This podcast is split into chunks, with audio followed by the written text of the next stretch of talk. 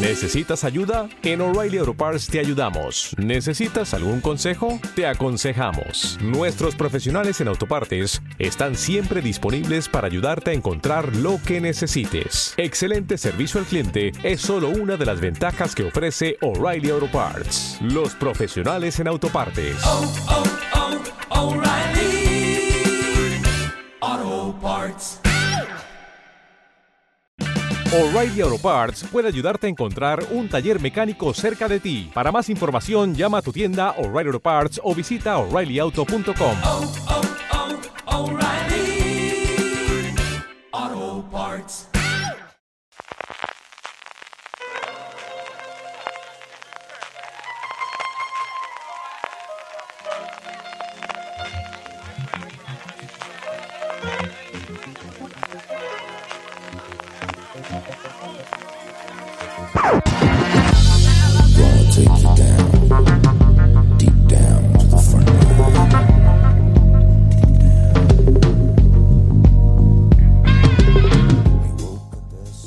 todos y bienvenidos a FDS Review, el programa de fuera de series donde cada semana analizamos, comentamos y debatimos sobre nuestras series de televisión favoritas. Esta semana nos hemos apresurado en traeros el review de una de las mejores, si no la mejor serie original de Netflix. Yo digo yo que sí, que la mejor, que la mejor, que la mejor, que sí. The Crown ya tiene la tercera temporada, Dios habla a la reina y estamos tremendamente felices. Este que os habla CJ Navas y las dos personas que me acompañan. En primer lugar, Valentina Morillo. Valentina, ¿cómo estamos? Estamos muy bien, con ganas de tener corgis. Diría de ir a hacer picnic con caballos, pero como los caballos me dan miedo, no está. pero un, un buen jardinero no estaría mal. Y también está contentísimo de que se haya estrenado dos años después la tercera temporada de The Crown, Alberto Rey. Alberto, ¿cómo estamos? Bueno, estoy contento a nivel que me apetece hasta ir a Gales. Tal cual. Esto es literal. Lo estoy mirando. Los tres somos tremendamente fans de The Crown. Teníamos unas ganas tremendas de que se estrenase la segunda, la tercera temporada. Ya, ya no os digo nada de lo que esperamos de la cuarta, que hablaremos de ella en la parte eh, con spoilers después. Porque como siempre hacemos en review, primero vamos a hablar un poquito, muy poquito, porque a estas alturas del partido eh, hablar de The Crown eh, sin spoilers es complicado. Pero sobre todo yo creo que por invitar un poquito a la gente que todavía no se haya subido al carro, eh, que tiene que hacerlo. The Crown es una serie original de Netflix, en mi opinión la mejor serie que tiene Netflix, y sí, sé que está Mindhunter, y sí, está en decir lo que queráis, la mejor serie que tienen ellos. La tercera temporada se ha estrenado, eh, nada, hace unos días, el 17 de noviembre, cuesta igual que las dos temporadas anteriores, con 10 episodios. Es una creación personalísima de Peter Morgan, él dice en el recién estrenado también podcast oficial de la serie, que le lleva dando vueltas a lo que es The Crown prácticamente desde el 2002, y de hecho desde entonces prácticamente su carrera como escritor se está eh, relacionando tanto en películas como en series alrededor de la nobleza y la realeza, especialmente inglesa. Y en esta tercera temporada narra un poquito de eh, la evolución de la, de la familia real británica y por extensión eh, el Reino Unido y, el resto del mundo desde 1964 hasta mediados aproximadamente finales de los años 70 al 77, antes de la llegada al poder fundamentalmente de Margaret Thatcher. Tenemos un gran cambio en esta tercera temporada y es que, como nos dijeron desde el principio, cada dos años van a cambiar todo el reparto para mostrar de alguna forma los cambios de, eh, bueno, de, de edad que tendrían los protagonistas, algo que nos dijeron bien al principio y luego no acabamos de creernos, pero sí, y tenemos a una nueva reina interpretada por Olivia Colman, a una nueva princesa Margarita con Elena Bohan Carter, al nuevo príncipe de Edimburgo como Tobias Menzies y un montón de cambios más. Valentina, metamos en el ajo, que si no me, enrollo yo y hoy sí que no os dejo hablar a ninguno de los dos y mira que es complicado teniéndoos a vosotros. Hablemos primero de ese cambio de la segunda a tercera temporada, de cómo hemos visto esa evolución de los personajes y sobre todo a esas cuatro personas que todavía no se escuchan y no han visto The Crown, qué están haciendo con sus vidas y por qué no están viendo la serie. Primero esas cuatro personas, la mejor recomendación es ver The Crown, porque así como hablábamos de Succession, que es una serie que puede ser muchas cosas, con The Crown tienes la pomposidad y ves todo el dinero que se han gastado. Si quieres una serie, si te gustan las series en las que se nota que hay dinero, esta es la suya.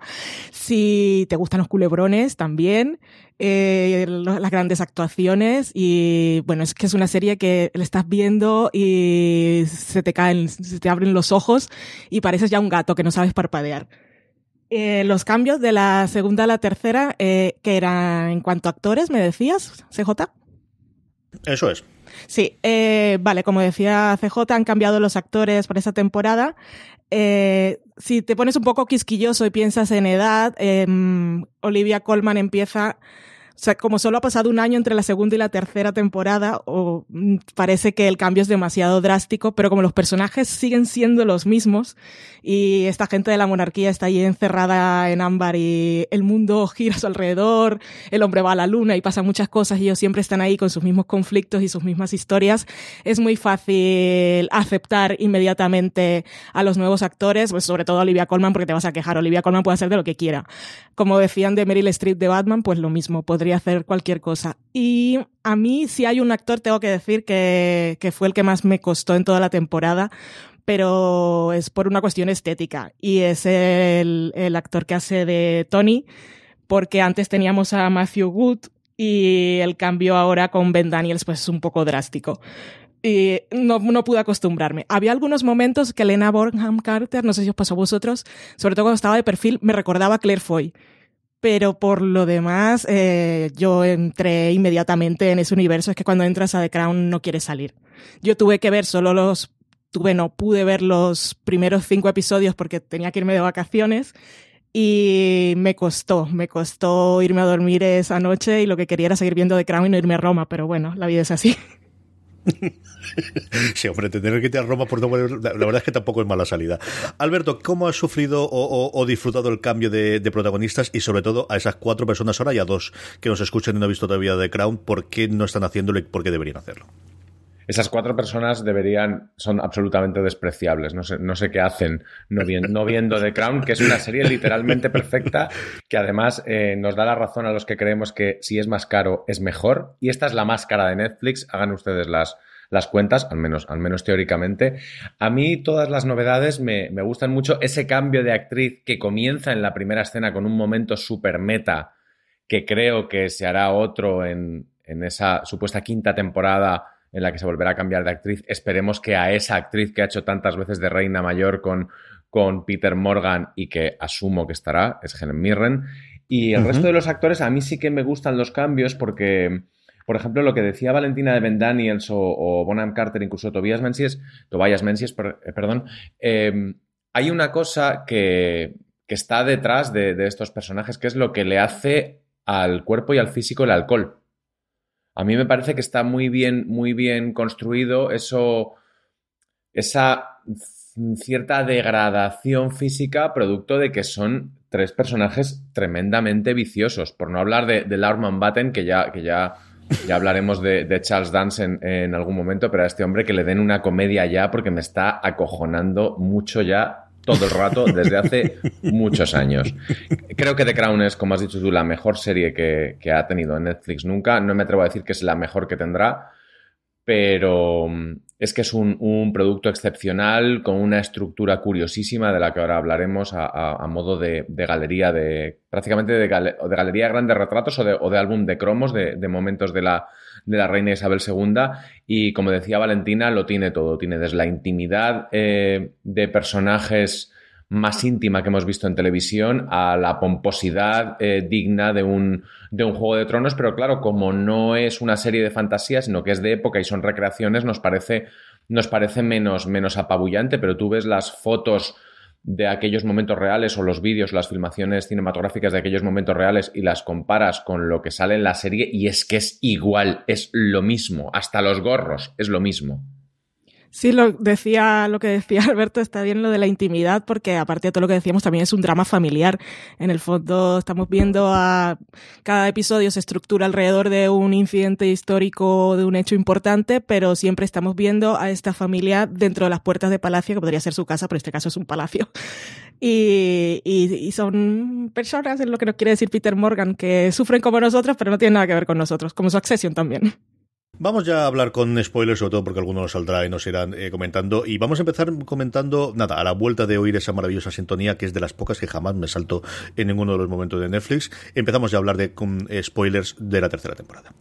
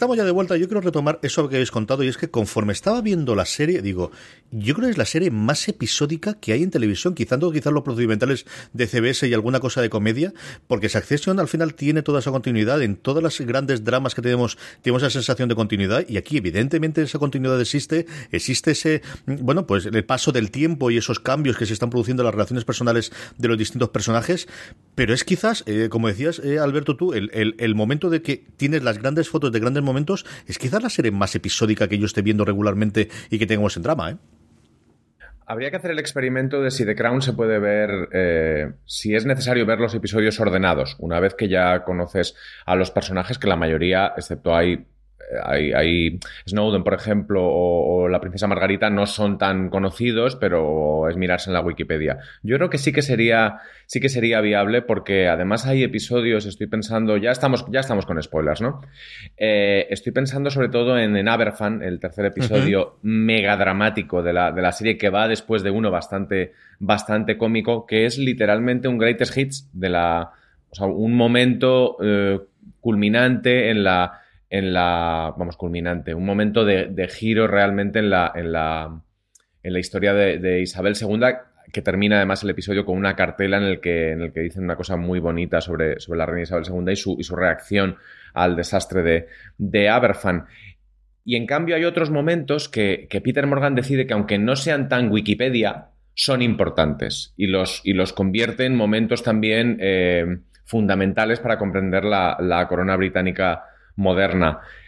Ahí hay una cosa que es que Peter Morgan, no olvidemos, está inventando la realidad, es decir, está utilizando hechos absolutamente reales, como hemos dicho, con planos a veces que se emitieron en la BBC tal cual y con diálogos que están documentados, con absolutas invenciones, como por ejemplo la, la relación de la reina con sus hijos, que la conocemos. Eh, tangencialmente, incluso eh, The Crown muestra aquel documental con el que la realeza inglesa intentó hacerse accesible y te das cuenta de que eso es un juego también meta, porque te están diciendo, te vamos a explicar cómo se hizo aquello y a qué nivel de mentira estaba, estaba, estaba aquel documental. Eh, y como dices tú, sí, yo creo que es la serie más, más, no sé cómo diríamos, si episódica, antológica, cómo podríamos, cómo mm. podríamos llamarla, pero sí, es, eh, tiene ese punto de, no voy a decirlo de que son pequeñas películas, no voy a decirlo. Gracias, pero lo ha dicho. Vale, es la más episódica de todas las que vemos habitualmente que consideramos grandes damas. Yo creo que con la evolución que hemos tenido de serialidad, esta es la que quizás más, más sigue conservando ese sentido del de episodio eh, y más aún, yo creo que es, es, es, significativo el que sea en Netflix, que si alguien es alguien que ha dado un impulse, pues a cosas, por ejemplo, que tú y yo adoramos como Boya Horseman, de que al final tenga una entidad completa la temporada por encima de la, de la, del episodio, es lo que más me sorprende todavía, que sea en Netflix donde tengamos este vuelta al episodio como unidad fundamental de la serie. Sí, es una serie que se podría emitir semana a semana, claramente, y sorprendió en Netflix desde el principio porque desde la primera temporada son episodios eh, que lo sabemos cuando lo estamos viendo, pero cuando acaba la temporada puedes recordar exactamente, puede que no te acuerdes de los títulos, porque los títulos son un poco así, pero te acuerdas exactamente cada episodio. Puedes decir, este momento de este episodio no hay ni uno. O sea, es claramente la estructura de que se ha perdido tanto en los últimos tiempos ya porque, bueno, aunque hagas binge, binge watching, que, que es lo que tiene Netflix y con The Crown no puedes hacer otra cosa porque una vez la tienes la quieres ver, pero empieza un episodio y, y cuando acaba te queda en la cabeza almacenado como esa historia que ha tenido un principio, medio y desenlace y pasas al siguiente. Y luego te van poniendo por ahí las cartelas de que ha pasado el tiempo, pero es totalmente irrelevante para ti, ¿vale? Sabes que han pasado cosas en la historia y están cosas en determinados momentos, pero esa, esas historias eh, de cada episodio y cada hora de televisión es un mundo nuevo en este entorno viejo, eh, lo hace muy bien la serie y es una de las cosas que más marcan a The Crown. Y también, Alberto, yo creo que hemos hablado un poquito de, hemos hablado de Peter Morgan y yo creo que es alguien al, al que podemos hablar, eh, eh, cómo está construida la serie al modo británico de un único guionista, ¿no? De, de, al final tener una grandísima superproducción que yo la compararía clarísimamente con Juego de Tronos como has hecho tú y salvando que no hay dragones, tienes por un lado los fastos y el, el, las grandes escenas de las grandes, especialmente con extras, ¿no? De decir, es impresionante el dinero que se están gastando aquí, con grandes conversaciones de dos personas, especialmente en las consultas privadas que tiene la reina con sus primeros ministros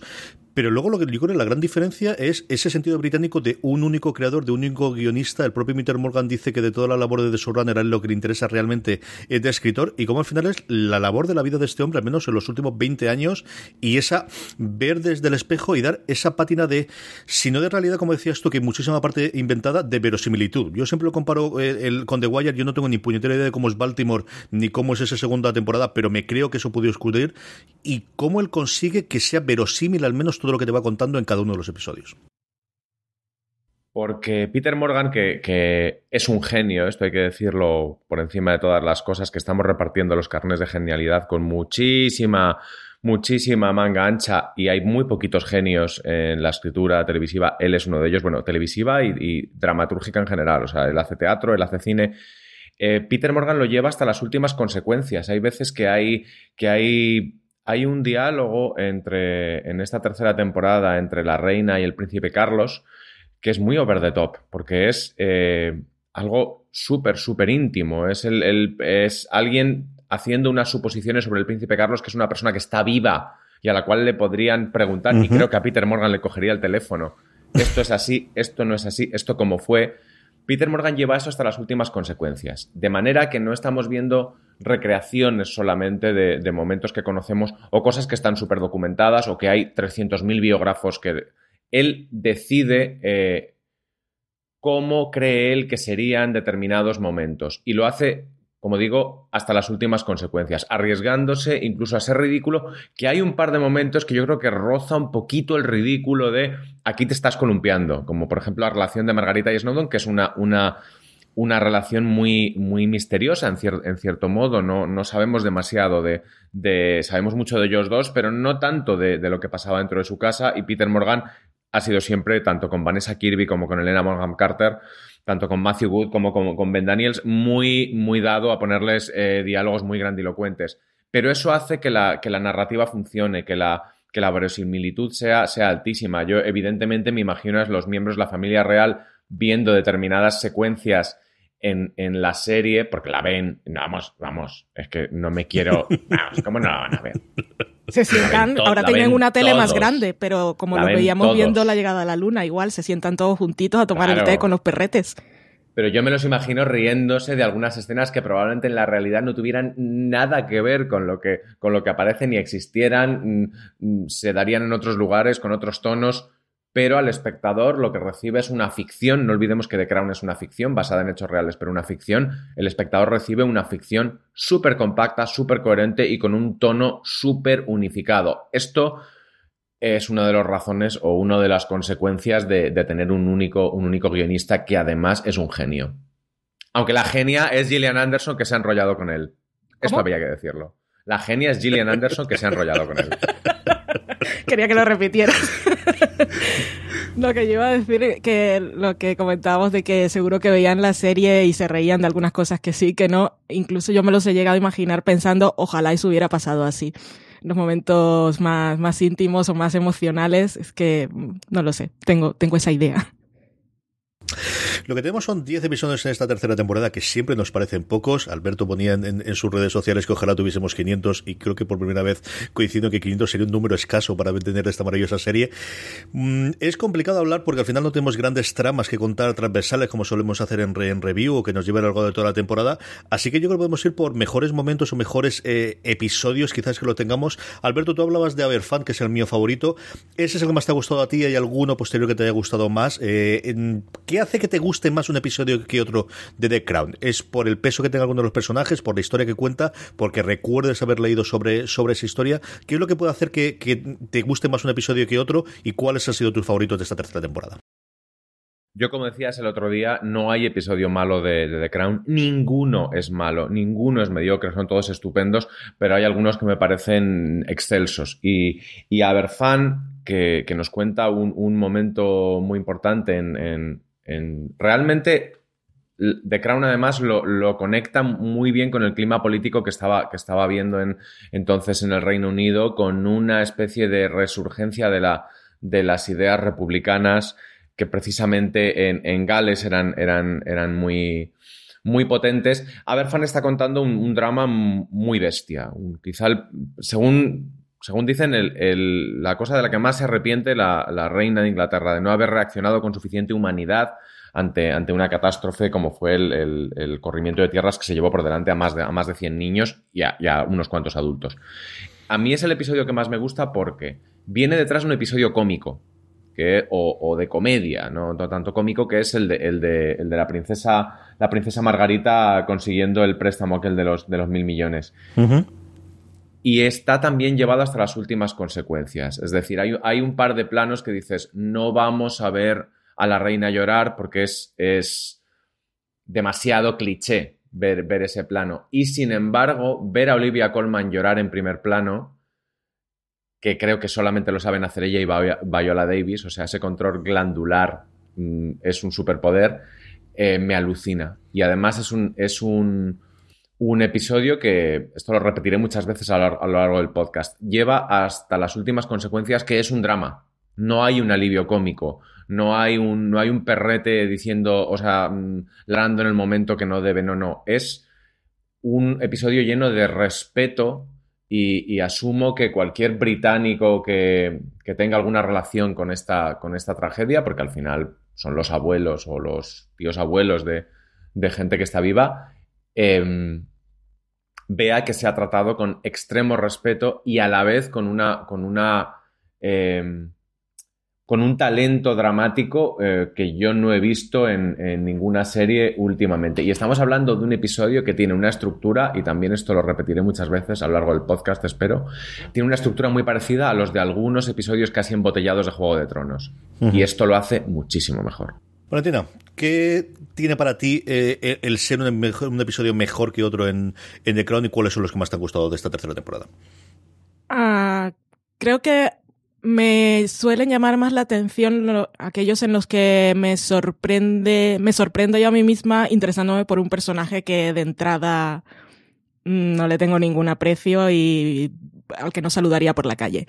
Eh, me pasó, mi episodio preferido de la temporada, o sea, el que me parece el mejor es el de Aberfan, que aparte llegó muy pronto, estaba viviendo los screens tranquilamente y como decía Alberto, viene después de ver a la princesa Margarita de fiesta con Lyndon B. Johnson y diciendo groserías y cantando y bailando, que te lo pasas muy bien y llegas a este episodio con, ese, el, el momento más crítico para mí es cuando va el primer ministro a decirle que tiene que ir y ella dice, pero que tengo que, no estamos para montar ningún espectáculo y él se queda ahí el silencio, le dice, no es un espectáculo usted debería sentir algo y ir allí a manifestar sus condolencias y como reina y tal. Bueno, ese, ese, momento es súper duro. Ese episodio está muy bien en todos los sentidos, estructuralmente, narrativamente y a nivel de actuación ya ni qué decir.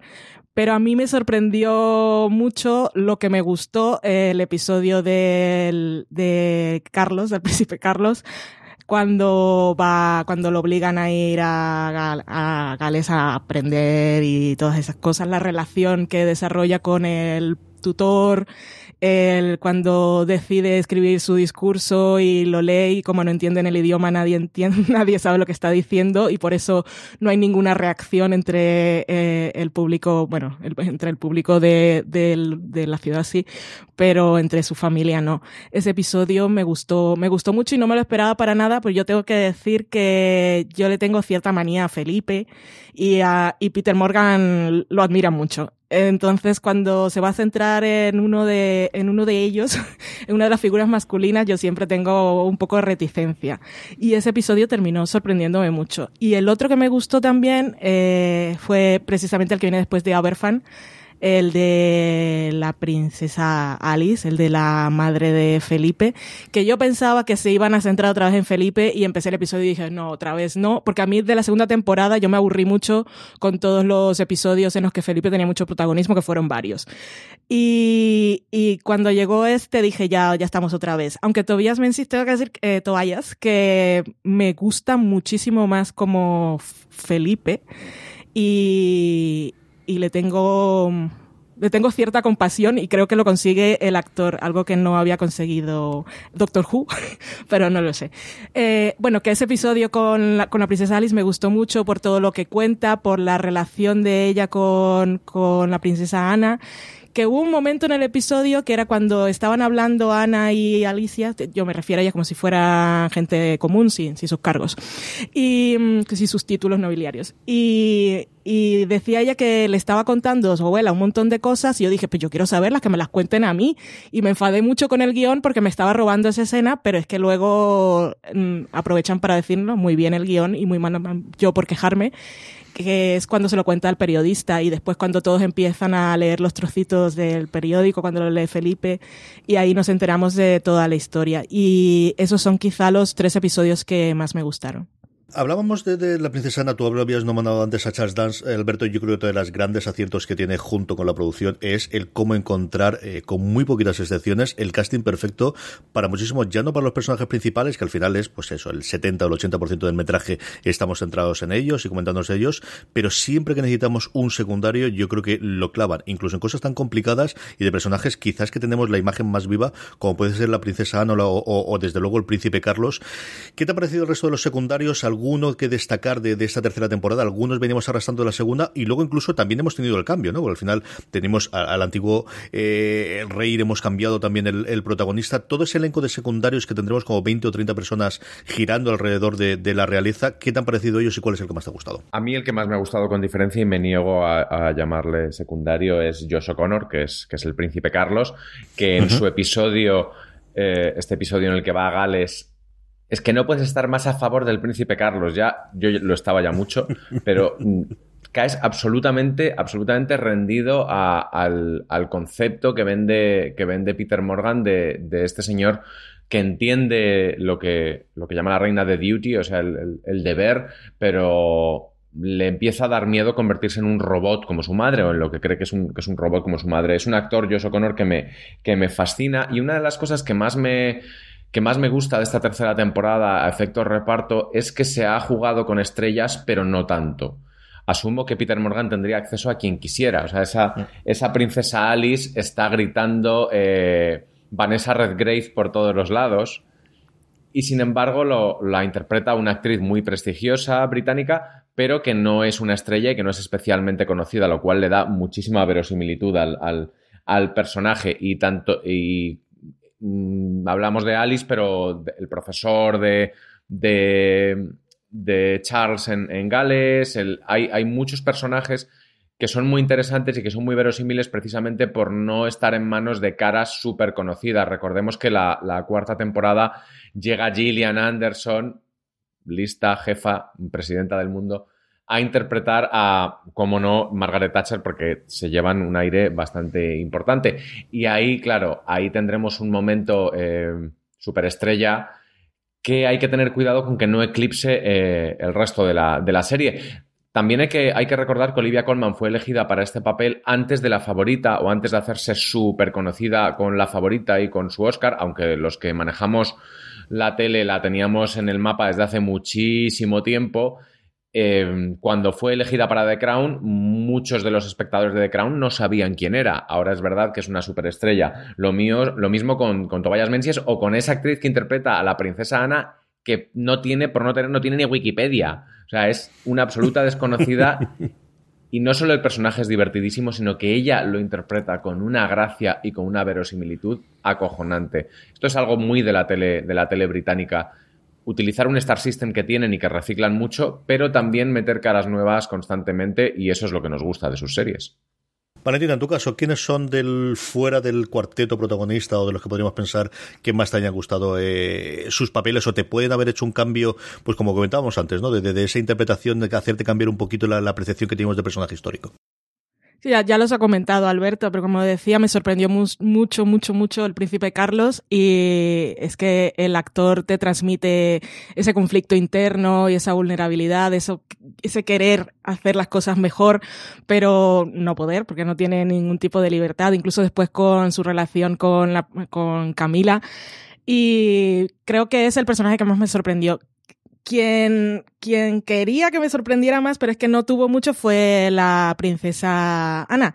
Porque sale poco, pero todo lo, lo poquito que sale, cada escena vamos, lo que quiero decir es que me gustaría haberla visto más y a ver si en la siguiente temporada tiene más oportunidad de, de tener momentos, porque cada uno de estos era joya. Cuando hacen la conspiración de la familia que le esperan ahí a, oscuras cuando llega de fiesta para hablar de lo de Camila, que ella comienza a describir su- la relación con el otro y dice que era por diversión, sí mamá, era por diversión, me lo estaba pasando bien. Eh, es un personaje que me habría gustado ver muchísimo más, pero Carlos desde luego para mí es el personaje que, que más destacó en la temporada por quizás los momentos que tuvo o la visión que nos da Peter Morgan de, de quién es esa persona en privado, pues la verdad es que me conquistó. Y luego, por supuesto, la, la princesa Alice, es que esa monja fumando que parecía que estaba perdida, que siempre había que controlarla, y después te cuentan todo lo que vivió y, y cómo, cómo Peter Morgan le, no sé, le devuelve el control de su narrativa para que ella cuente su historia, eso me pareció súper bonito.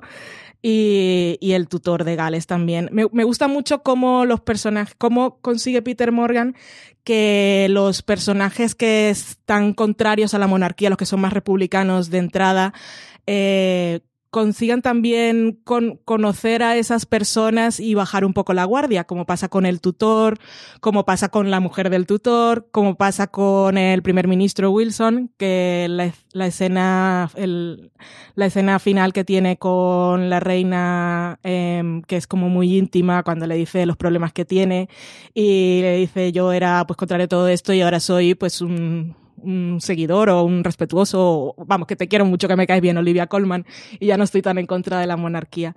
Me gusta cómo consigue Peter Morgan que cambie la opinión que tiene la gente que está en contra de la monarquía dentro de la serie y también nosotros como espectadores. Yo por sumar algunos de los nombres a los que he encontrado, a mí cuando vi a Charles Dance haciendo de Mountbatten, en fin, eh, vio estas cosas de los antiguos británicos y viendo al último virrey de la India con todas las galas, a mí me, encantó. Es, la imagen que tienes del antiguo imperio británico absoluto y total. Y luego es cierto que tiene dos o tres escenas en la que en general echan broncas y con todo el sentido del mundo a lo largo del este. Pero luego pensando al final, yo creo que la que más me sorprendió, porque además yo creo que es el personaje que tengo más ganas de ver la evolución que tiene dentro de, de la serie. Yo creo que históricamente es el vapuleado, el que siempre se rieron de él o no hemos reído de él, que es Camila Parker Bowles, o como aquí nos presentan como una Camila Shand antes de ese matrimonio arreglado que tiene, que está interpretado por Emerald Fennell, que al final yo no la he visto interpretar nada, pero sí he visto su obra porque es la showrunner de la segunda temporada de Killing Eve, que esta mujer yo no solamente hace interpretación, sino también hace guion, y a mí me lo hizo cambiar totalmente. De verdad que es eh, cambios de, igual que ocurría en alguna de las anteriores temporadas, con algunos de los personajes colaterales de la historia británica, de este tiempo de entre la Segunda Guerra Mundial y, que yo nací en los finales de los años 70, en el que alguna idea tengo, pero es cierto que muchos de estos históricos se me escapa, y yo creo que Camila Parker Bowles es de esos personajes históricos que con el tiempo empezaremos a, ir más allá de la anécdota y más allá de las conversaciones del Tampax, que es lo que siempre se nos ha quedado de esta mujer a lo largo de los tiempos. Algo parecido a lo, a lo que ocurre con, con, eh, con Lewinsky en Estados Unidos, y veremos ahí qué ocurre con, con American eh, Crime Story en la tercera temporada y qué, qué, evolución y qué cambio se puede hacer, igual que hubo con Marcia en la primera temporada de, la obra de, de FX. Yo me gustó muchísimo lo poquito que sale ella y el episodio en el que sale y ese, ese cambio de, o ese carácter distinto de, como os digo, un personaje histórico que yo creo que con el tiempo cambiaremos. Alberto, yo sí quería hacerte una pregunta, porque al final eh, tú comentabas de Aberfan que yo es una cosa que desconocía por completo. ¿Cuántas sorpresas te has llevado a lo largo de la temporada? Tú sí que eres muy anglófilo y que te gusta mucho esta parte de la historia. ¿Y cuánto crees que se puede disfrutar conociendo los hechos históricos, eh, viendo la recreación que hace después de ellos Peter Morgan? Conociendo hechos históricos, ya te digo yo que se disfruta muchísimo, porque no hay nadie que sepa más de esto y que se haya informado más de esto que Rosa Belmonte y alucina con, con The Crown y dice que es maravillosa. Es decir, no es. No le pillas, por decirlo de alguna manera, a, Peter Morgan. A mí me ha. Yo conocía muchos, muchos los hechos. Lo de Aberfan por, por otras cosas, por una. un- un- bueno, una, función teatral que vi, que vi hace años lo, tenía presente, antes no, es decir, no es, no es algo no es algo que, forme parte de la cultura pop. Ya se encargaron ellos de quitarlo de la cultura pop. El, el desastre de Aberfan. Y como dice Valentina, hay dos personajes que a mí me, me alucinan. Uno de ellos uno es la, la princesa Alice, que además no entiendes ese comienzo de episodio en griego con una monja que es una monja griega fumando, intentando vender un joyón. No comprendes nada y luego está súper bien hilado, tanto, tanto la historia como el personaje. Y un personaje que yo creía que se habían inventado, pero no, es real, es el Lord Porchester, Porchi. Esta especie como de amigo, mm, confidente, Juanito el Golosina de la, de la reina de Inglaterra, sobre el cual se especuló muchísimo en, en su momento. Snowden, que es el, el marido fotógrafo de la, de la princesa Margarita, eh, yo sí que, o sea, yo sí que estaba, o sea, es un personaje que, que sí que manejo, pero estoy convencido de que los que no lo manejen lo habrán encontrado muy interesante y muy, muy seductor porque es una, una historia la suya muy, muy curiosa que si os dais cuenta en esta segunda temporada la han suavizado un poquito porque, porque en la primera era un poco rockstar. Es verdad que también él, él era bastante más mayor que, que su mujer y pues con la edad supongo que todos nos tranquilizamos. Pero son esos, esos personajes que la mayoría existieron los que muchos espectadores no controlarán del todo y son los que la serie pone, pone en el centro. De hecho, fíjate, decías de Camila Parker Bowles, yo eh, intuyo que cuando entre Diana de Gales en Diana Spencer, si ella es Camila Sand, Diana es Spencer, eh, cuando entre en escena no va a ser una protagonista, va a, seguir siendo más protagonista Camila porque lo que está contando eh, Peter Morgan es la familia real desde dentro, no desde fuera. Y desde dentro, y sobre todo desde el príncipe Carlos, siempre fue Camila. Valentina, momentos que te sorprendieron porque no sabías que existían y otros que quizás esperabas que iba a ocurrir en esta tercera temporada y que se han quedado fuera por, por, por porque Peter Morgan decidió que no meterlos dentro de esta tercera temporada. Yo, yo no estoy no estoy nada puesta en esta época ni, ni en las cosas británicas, eso lo tengo que reconocer. Me había leído el artículo que había hecho Marina, que lo preparamos antes del estreno, en el que decía los, los hechos que podían salir, que los están casi todos.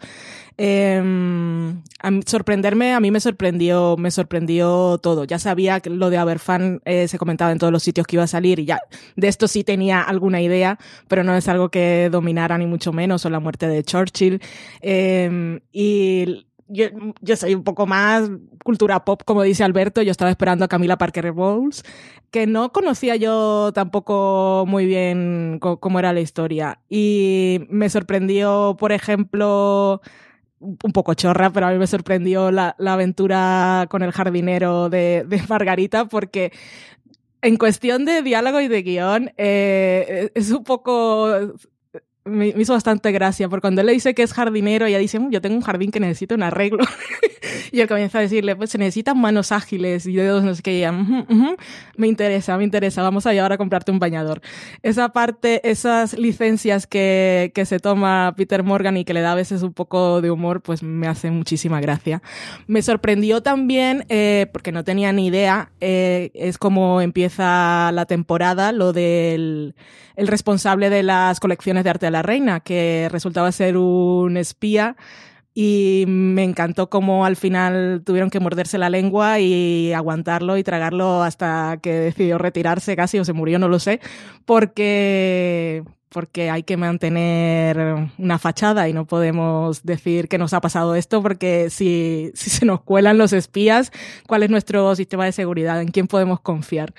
Pero así que yo esperara algo que ocurriera que ocurriera, yo tengo que confesar, podría, podría decir si lo sabía todo y en realidad he visto que este hecho tenía que haber sido cubierto y no fue así, pero no lo sé. Sí he leído por ahí que eh, a la gente les sorprendió, había leído en Vanity Fair eh, de Estados Unidos creo, era un, un, intento de secuestro o un susto que había pasado la princesa Ana, que eso fue en el 72 o así, o en el 74, que aquí no se menciona, que tampoco sale su esposo en ningún momento, ¿no? Porque ella está casada, pero ella nunca sale. Y estaba viendo en Wikipedia y el que va, el que es su esposo va, a aparecer en 2020, por aquí no lo vemos, pero ella está casada ya, y la boda tampoco. Eso, decir, me sorprendió no y me pareció raro que estuviera no porque no sabía que había ocurrido, pero después de leerlo sí me pareció raro que no se hubiesen contado más cosas de ella. Al final, yo creo que lo más me ha sorprendido de, en esta temporada es que a la, al, al funeral de Churchill se le diese tan poca importancia, ya Sí. que te has traído a Lithgow para que haga la escena. Pero yo creo que al final es ese sentido de, de Morgan de los tiempos van pasando y lo que queremos es contar la historia de ahora, no la tiempo, la historia de antes. ¿no? Este, esta Inglaterra ya ha acabado, la posguerra ya ha terminado, estamos en otro universo nuevo, estamos en otro mundo nuevo. Hay ese guiño, como decías tú, al- a, los espías, que es una de las grandes tramas que nos habíamos saltado en la segunda temporada de los cinco de Cambridge. Sí que nos metemos en el, escándalo de Profumo, pero quizás el otro gran escándalo de los espías rusos, con, con la huida, ahora no recuerdo el nombre del espía, Alberto seguro que se acuerda de los cinco de Cambridge, que sí los nombran. Eh, bueno, pues de alguna forma retomar esa, esa historia. Alberto, ¿tú hay alguna trama de, de esta época de tan convulsa en Inglaterra con este surgimiento y la llegada al poder laborismo por primera vez desde la Segunda Guerra Mundial en el Reino Unido que echas de menos eh, que le dedicase, pues si un episodio, al menos sí que parte de algún episodio Peter Morgan? A mí, por ejemplo, la, la- la historia de la, de la princesa Margarita eh, yéndose a, Estados Unidos de gira y, y- y consiguiendo el bailout de, de los americanos me, me divierte, pero me habría gustado ver más americanos. Creo que la, la, la, mm, la parte Kennedy de la temporada anterior eh, me fascinó, me pareció, me pareció maravillosa porque además tenía todo este punto de salseo y de ver personajes que ya conoces y, y me, me divierte mucho la, la- Siempre me ha divertido mucho la relación que tienen los norteamericanos con la corona, con la corona británica, que ha sido siempre muy, muy estrecha. Y que aquí siempre dicen nuestra credibilidad está bajo mínimos, está bajo mínimos. Me gustaría que se hubiera, que se hubiera mm, abundado más, ahí. Por lo demás. mm, es que no, no le veo eh, pega a los momentos que elige Peter Morgan para, para contar la historia. Y lo que decía Valentina de la princesa Ana es que la princesa Ana es muy curioso cómo es un fuera de campo permanente, incluso esa, esa conversación que tiene el, el príncipe Carlos con su madre, es muy difícil que no, es muy difícil ser alguien al que, al que no miran, al que no preguntan, al que no escuchan. A veces da la sensación de que no está hablando por él, sino por su hermana, a la que le da, que le da un poco de pena y que es la que le, la que le, le impulsa, sintiéndose un poquito con la cabeza mientras va a dar el discurso, a que lo cambie y sea, y sea él mismo porque él puede.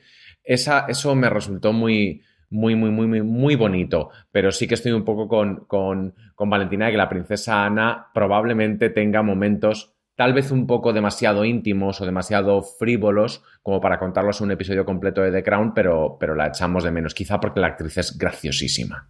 Es uno de los grandes hallazgos, desde luego, de la temporada. Hablando de hallazgos, Valentina, momentos, circunstancias, no sé con Olivia Colman o con el resto, que te hayan gustado especialmente, más allá de los episodios que hemos hablado, esas escenas que te han quedado en la retina y que ahora volverías a verlas si tuvieses tres minutos. A mí me gustó, me gustó ver a la reina de picnic con Porsche, porque es otra persona cuando está con él, le prepara las tostadas y en esos momentos, esos que puedes estar en silencio mirando el paisaje, hay una intimidad y una complicidad entre ellos y causó cierta polémica, vi después en The Guardian y en otros medios británicos, porque se está insinuando que hubo una relación allí y yo lo veo totalmente verosímil y factible y me da pena, la- me da pena la reina que no haya podido realizarse y espero que haya tenido algún tipo de disfrute del que sea intelectual, platónico, durante esa escapada que, que hizo de su deber, porque verla ahí con, con los caballos, que no es lo que me parece a mí lo más bonito del mundo, pero eh, la entiendo, y disfrutando con su Porsche, pues a, a mí me, no sé, me da ternurita, que no sé qué decir. Eh, me gustó también la conversación que tienen, ah, ya que hablamos de esos momentos íntimos que Peter Morgan pues se toma sus licencias y nos los presenta como cree que fueron o como cree que pueden ser mejor dentro de un relato. La conversación que tiene la reina con el príncipe Carlos después de lo del discurso, que él le dice, que, bueno, expresa todo su conflicto y ella le dice que ellos no están para dar un punto de vista ni una opinión nunca, porque todo lo que no, no pueden decir nada porque cualquier cosa que digan se están posicionando de alguna manera o puede ser malinterpretado y ellos no tienen derecho a tener una opinión. Y él le dice algo así como, pero mi opinión no le importa a mi familia o, o, a, o a la gente. Y ella guarda un silencio de milímetros, o sea, bien medidos tres segundos y dice, a nadie que es súper doloroso. y yo digo, pues vale. Eh, de la reina también me gusta el momento cuando va Tony a llevarle los souvenirs de merchandising oficial de la Casa Real del... y ella dice, "Hmm, una taza. La forma en que dice, a Mac, me parece fabulosa, me hizo mucha gracia. Pues, ¿qué más momentos así? Lo del discurso en galés del príncipe Carlos me gustó, bueno, en realidad todo ese episodio me gusta mucho. Eh, la- lo del documental, ver lo falso que era, lo naturales que estaban ellos viendo la tele, qué hacemos cuando se ve la tele, se comenta, podrían haber grabado un podcast, habría sido genial. Y un momento que se me, se me quedó en la retina fue el del momento villanos de foto, cuando está toda la familia, que va eh, Wallis, el personaje de Geraldine Chaplin, y le dice a Carlos que no puede confiar en, en la familia, y él dice, no, pero si quieren lo mejor para mí, ella le dice no, y él se gira y vemos su punto de vista, todos ahí vestidos de negro, así formando una hilera, ca- todos en, no están rectos, cada uno está en una posición, pero lo miran que parecen los villanos de, de una película de Marvel que es fabuloso. Y la escena a la luz de la chimenea de la familia conspirando para acabar la relación con Camila, pues también me gustó. Alberto, momentos, escenas, mm, eh, lugares dentro de, de- de esta maravillosa serie que te has quedado de esta tercera temporada. Es que básicamente son los mismos que, que, que Valentina, con una excepción, y es que a mí la parte de eh, la recreación del corrimiento de tierras en, en Aberfan me parece una pasada, como está, Sí. Como está hecho el momento. La parte esa de, de- de película catastrofista que tiene en ese momento de Crown es alucinante. Y sí, el resto son los mismos que ha dicho Valentina. Así que voy a abundar. Cuando, cuando el príncipe y habla con, con su madre, cuando él llega tarde al palacio y al final tiene que entrar al, al- al dormitorio de ella, como si fuera a entrar en, Sí. su madre. Y, y la madre dice, a mí es que me gusta cuando la gente, o sea, paréntesis, a mí me encanta cuando la gente habla como tienen que hablar los personajes de ficción y, la realeza, ¿no? no como la gente de mi entorno. Entonces la reina le dice, eh, lo más difícil es no decir nada, no hacer nada. Eso, eso me, me flipó mucho y luego lo que decís cuando están, cuando están viendo la tele y les dicen, pero comenten algo y dice la reina, es que es un coñazo lo que nos han puesto. Porque ellos querrían ver, pues yo qué sé, su Sálvame o sus Real Housewives y les habrían puesto, pues no se atreven los la EBC y les habrían puesto, yo qué sé, un, documental o la historia de los de, los de Carlomagno. Eh, eso me, esos puntitos de, de, de humor me, me gustan mucho y el, el momento que comentaba antes de el príncipe mirando a su hermana en el discurso justo antes de cambiarlo y la hermana haciendo el- ese Ujú. mínimo gesto de, de venga, para adelante. Eso me gustó muchísimo. Bueno, si, si os digo que me puse a llorar, O Yo me puse a llorar al final de Aberfan, eso sí que tengo que reconocerlo total y absolutamente. De hecho, Lorena, ¿pero qué te pasa, no, hija mía? No, De- de- ya llegarás al tercer episodio, pues Lorena está empezando a ver la, la serie ahora, ya llegarás al tercero y, y se me afectó un montón, de verdad que sí. Aparte de, de hay dos momentos fuera de lo que habéis contado vosotros que recuerdo. Uno, que son varios momentos a lo largo de toda la temporada, que son eh, esas consultas privadas que tienen con los primeros ministros. Que es al que final son geniales desde la primera temporada. Yo creo que eso, y además es de las cosas que nunca hemos, eh, eh, no se ven habitualmente, pues yo creo por tema de metraje, porque al final lo que quieres ver es a, a Churchill delante de, de la Segunda Guerra Mundial arengando a la gente, o incluso el episodio de la niebla de dirigiéndose a Londres, o de la reina por su lado dirigiéndose, pero son esos momentos íntimos, esos momentos pequeños en los que ves realmente esa complicación absoluta que tiene el poder, en el cual el poder político que tiene el, primer ministro, pero que emana de la reina, pero que los dos se tienen que tantear y que sí sabemos la relación constitucional, pero aquí es el único momento en el cual podemos doblar un poquito esa delgada línea de tú no puedes ser político, pero te pido este favor porque necesitamos hacerlo, pero yo opino de esta forma, pero... Y es realmente el momento en el que ella puede ser política, no puede serlo de caras afuera, o no debería serlo, el primer ministro tiene que serlo, pero aquí no debería, es, eh, me fascinan. Y además, por lo poquito que he oído a Peter Morgan, como os digo también en el podcast oficial, es un este tipo de escena que él le encanta escribir y que le interesa muchísimo. Y nuevamente lo hemos visto al principio con Churchill. Y aquí un Harold Wilson que al final mira, mira una personaje eh, que conocía en su momento y que al final eh, a, a, mí sí me ha gustado mucho la evolución que ha tenido a lo largo de la temporada. Es uno de los, de los que me ha convencido y me, me gusta esa evolución que tiene y, y esa relación que tiene ¿no? con, con, con la reina de al principio verse a la distancia, de que ella considerarla que va a ser un traidor a la patria y al final que llega a saber es el, el cómo ella le da ese gran honor que es estamos dispuestos, invítame a ir al Downing Street, al 10 de Downing uh -huh. Street, porque vamos a ir y él le dice sorprendido, pero si eso solamente lo ha hecho con Churchill, pues mi marido y yo estaremos encantados de hacerlo, ¿no? El, el cómo evolucionó durante 10 años esa relación con los dos momentos de, de poder. Y luego una escena que no sabría deciros por qué, pero me quedó en la, en la retina, es una escena muy pequeñita, que es cuando la reina va a hablar con Pompidou nuevamente, porque lo mandan porque quieren eh, hablar con los franceses e intentar entrar en la Unión Económica Europea, fíjate tú las cosas como estamos ahora con el Brexit, y antes de dar el discurso tiene el momento de la entrega de las flores, que es un momento, dices, es totalmente superfluo. Te has gastado una barbaridad de dinero en encontrar un sitio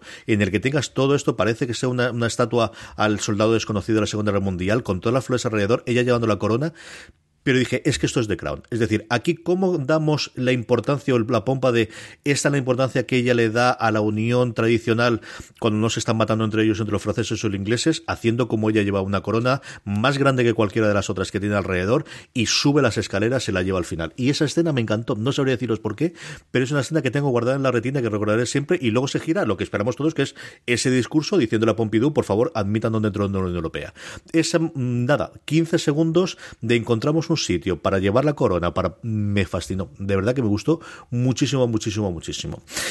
Mm, cosas que antes de que vayamos cerrando y hablamos de qué esperamos de la cuarta temporada, que ya tenemos la confirmación, hablemos nuevamente de los fichajes y que tengamos eh, más momentos. ¿Qué, eh, ¿Cómo valoramos esta tercera temporada con relación con las dos anteriores, Alberto? Pues nos esperábamos que iba a ser maravillosa y es maravillosísima. Es que no, no le veo no le veo ninguna pega. Yo sinceramente creo que es la mejor serie que, que hemos visto este año y hemos visto muchas muy buenas. Top 1 en el top 10 de series de 2019, tal cual. Más claro no puedes decirlo, Valentina. ¿Qué te ha parecido esta tercera? me ha gustado mucho. Eh, yo, se siente me puedo poner un poquito, un poquito crítica, pero, pero no, eso es un, es un comentario, ¿vale? Es que The Crown, porque es lo que hemos comprado y es lo que vamos a ver siempre. Eh, los conflictos tienden a ser siempre los mismos, sobre todo entre, de, entre los personajes, y ya sabemos un poco lo que nos vamos a encontrar. Van a cambiar los incidentes, pero el conf los conflictos siempre de Margarita que quiere hacer cosas y es capaz de hacerla, y la reina de que es capaz de hacerla, y le promete que sí, pero al final no puede. Ese tipo de cosas siempre están ahí. Hay una familiaridad y, un, y una cierta unas ciertas reglas que nunca cambian, pero que lo compro es lo que es porque la, monarquía no evoluciona y sus conflictos serán siempre los mismos. Eh, lo que quiero decir con todo eso, que parece una crítica que en el fondo es, eh, porque yo veo The Crown y en cuanto le doy al play entro en mi mundo particular y en ese universo del que no quiero salir, es fascinación total y una entrega inmediata y completa. Eh, la tercera temporada a nivel de guion y interpretación y de estructura se mantiene igual que las otras. El cambio con los actores que podría ser un poco chocante, la verdad es que no lo es, porque los personajes son los mismos y lo compras, si no lo compras, pues no ves la serie y tú te la pierdes. Pero una, una gran temporada. Creo que incluso en comparación con las otras es mucho mejor eh, en su totalidad. O sea, eh, hemos dicho cuáles son nuestros episodios favoritos y los momentos que más nos han marcado, los que recordamos, pero te pones a pensar en cada episodio como unidad mm, particular y todos son, tienen mucho mérito y, y, son grandes episodios y los recuerdas y los volvería a ver sin ningún tipo de problema. No sé si la pondría en mi top 1 y estoy sufriendo con cuando tenga que hacer el top de las mejores series del año porque luego a mí me entran otras cosas de vinculación emocional y cuando me sorprende mucho, aunque sea una escena de, de una serie, ya para mí la supera todas en lo demás, pero es que es indudable que The Crown es una serie y es la joya de la corona de Netflix.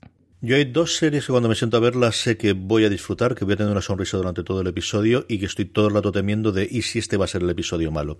Ha habido dos este año y una tercera que está ahora en funcionamiento que es Watchmen, que hasta el sexto que es lo que he visto yo no me he decepcionado ninguno, pero me faltan por ver los tres últimos, así que no puedo hacerlo. Una es Succession, como todos podéis entender, y la otra es The Crown. Me pasó desde la primera temporada yo me costó entrar, la vi mucho tiempo después, lo he varias veces que es a partir de un curso que hice con Javier Olivares que ponía por las nubes el episodio de la niebla, dije, bueno, pues vamos a ver qué ha hecho este hombre con la realeza y a partir de ahí fue no parar y yo recuerdo la segunda temporada que igual que en esta tercera nos pasaron los screens de la temporada completa previa verla, es una de las mejores mm, sensaciones que yo he tenido de por ver, ver la, la, segunda temporada. Así que me centré con esta con el miedo de ¿y si alguno se cuela? Pues no, no. Eh, Alberto y yo lo comentábamos por WhatsApp cuando estaba el fin de semana, es que no tiene un episodio malo, es que mm, uno detrás de otro sigue siendo grandes episodios. Así que, en relación con las anteriores, yo creo que está eh, en un momento absoluto de gracia. De eh, Peter Morgan sabe lo que hace, se ha rodeado de gente que sabe lo que hace, delega perfectamente en su elenco de directores, que al final se ha quedado con su parcela para escritura y confía en otras personas para llevar adelante esa, eh, esa idea que él tiene sobre el papel. Tiene muchísima mano en el casting, eso sí, tiene muchísima mano en la contratación de los directores que él quiere, y algunos que repiten y otros que van cambiando temporada tras temporada, pero es sencillamente fascinante y a mí me, me ha encantado, como ya sabéis. Y esto no termina porque tendremos, nunca será lo suficientemente pronto, eso sí, porque si tenemos que esperar igual que hemos esperado entre la segunda y la tercera, tendremos dos años hasta que lleguemos, esperemos que sea menos, pero tenemos una cuarta temporada en la que sabemos que vamos a partir del año 77, al menos de inicio, con dos grandes fichajes, uno, Emma Corrin como, eh, como Diana de Gales o Diana Spencer todavía cuando no la presentemos, y el otro, la grandísima, como hemos comentado, Gillian Anderson haciendo de Margaret Thatcher. ¿Qué esperamos de la cuarta temporada, además de todo, eh, Alberto? Pues yo espero que hagan un, un retrato de Margaret Thatcher paralelo al de, al de Isabel II. Creo que irían por ahí. Y espero que juzguen a Lady Di como se merece y sobre todo cómo se merece el pueblo británico. Aquello fue un, un- un disparate. Valentina, ¿qué esperas de la cuarta temporada? Pues yo estoy con Alberto, eso es lo que espero y espero... Es que estaba pensando en esta temporada y luego cuando eh, la reina, bueno, que no, no hemos comentado esa escena de ese intento de suicidio de la princesa Margarita cuando entra em, Olivia Colman, la reina Olivia Colman, y tiene ese momento que me recordó mucho a Fleabag de lo más importante son las hermanas y este es el amor verdadero de la serie y tú eres lo más importante para mí, eh, que decía aquello que estamos pensando siempre y es que vemos que van pasando primeros ministros por ahí, por la audiencia y ella siempre está ahí y dijo que ya iban, ¿cuántos dijo que iban? ¿Siete? Eh, Siete. Sí. Es cierto y- que uno repite como Wilson, pero sí, siete, sí, siete entonces, por supuesto, esto estaba toda la temporada esperando, imaginándome cómo serían las audiencias cuando llegara la señora Gillian Anderson. Tengo muchísimas ganas de ver muchas escenas entre ellas dos, pero también, como dice Alberto, que se establezca un paralelo. Y pues que, claro, lo de Diana, Diana Spencer también tengo muchas ganas de verlo. Y es que la cuarta temporada, pues, a ver, ¿qué, ¿qué va a pasar? Pues tenemos bodas, asesinatos y Gillian Anderson. O sea, ¿qué, qué más quieres? Yo, evidentemente, todo lo que tenga que ver con Thatcher, eh, absoluta y totalmente. O sea, yo esa primera vez en los que la podamos ver juntas en esas audiencias privadas, eh, estoy loco por verla. Yo creo que al final es uno de mis personajes históricos y políticos que más me han marcado. Yo creo con diferencia de nosotros tres, desde luego, soy más de derechas. Y yo creo en general de toda la redacción de fuera de series. Y es uno de los personajes que tengo siempre ahí en la, retina de los que más he leído biografías y de, de- la evolución que tuvo el, el peso de, de- la hija del tendero y de la dama de hierro en, en marcar la política actual y desde luego del, de Reino Unido y por extensión de toda Europa. Yo estoy loco por verla y ya cuando se empezaron simplemente los primeros rumores de Gillian Anderson me quedé totalmente fascinados. Y luego, como contáis vosotros, la parte de Lady Di, ¿no? De, sabiendo lo que han hecho con las tres temporadas previas, eh, alguien que tenemos tan mitificado y tan absolutamente eh, glorificado para la, gente que le gusta todo el, universo alrededor de la familia real. Y, ahí nos metemos, sobre todo meternos en partes que sí yo que recuerdo. Que al final todo lo de aquí yo lo he leído en libros, solo hemos visto en documentales, solo he podido ver y leer en, en revistas o en, o en artículos. Y esta sí que lo recuerdo. Yo el meternos en los años 80, en lo cual ya podamos tener una imagen. Lo que estoy segurísimo es que estaremos desde luego en la cuarta temporada para comentar todo absolutamente esto. Tenéis mucho más contenido sobre The Crown en fuera de series. Valentina sobre la crítica se llama The Crown, sigue siendo la joya de Netflix en la temporada 3. Armarina hizo, como comentaba antes Valentina, un artículo llamando Los siete hechos históricos. Esperamos ver en la temporada tercera y acertó en casi todos y en el contexto de los que apareció en los episodios. Y luego Álvaro que hizo en su momento, cuando Olivia Colman ganó el Oscar, un perfil de trabajo televisivo previo a Olivia Colman, como comentaba antes Alberto, que era una gran conocida para los aficionados a la televisión y quizás desconocida para el gran público y especialmente solamente para los cinéfilos. ¿Y qué más voy a decir? Que ha sido un verdadero placer, eh, como siempre, compartir micrófonos un ratito con estas dos maravillosas personas. Valentina Morilla, un besazo y un placer, como siempre, hablar contigo. El placer es mío, que ya sabes que te lo digo, te lo digo en público, que me encanta cómo conduces los programas. Es un placer cuando llevas la batuta. Y hablar con Alberto, pues mira, maravilloso. De vez en cuando siempre va bien. No sabes lo bien que viene esto para el ego de uno cuando te dicen estas cosas. Don Alberto Rey, un verdadero placer y, y que no puede ser que tenemos que pasar más tiempo hablando de The Crown, ni de Succession, ni de estas maravillas que nos trae la televisión moderna. Un gusto hablar con vosotros de familias tronadas y God Save the Queen y a Peter Morgan. A todos vosotros, querida audiencia, eh, muchísimo más podcast en el canal de podcast de Fuera de Series, todos los artículos que he comentado antes en fueradeseries.com. Espero que os haya gustado. Hasta el próximo programa. Recordad, tened muchísimo cuidado y fuera.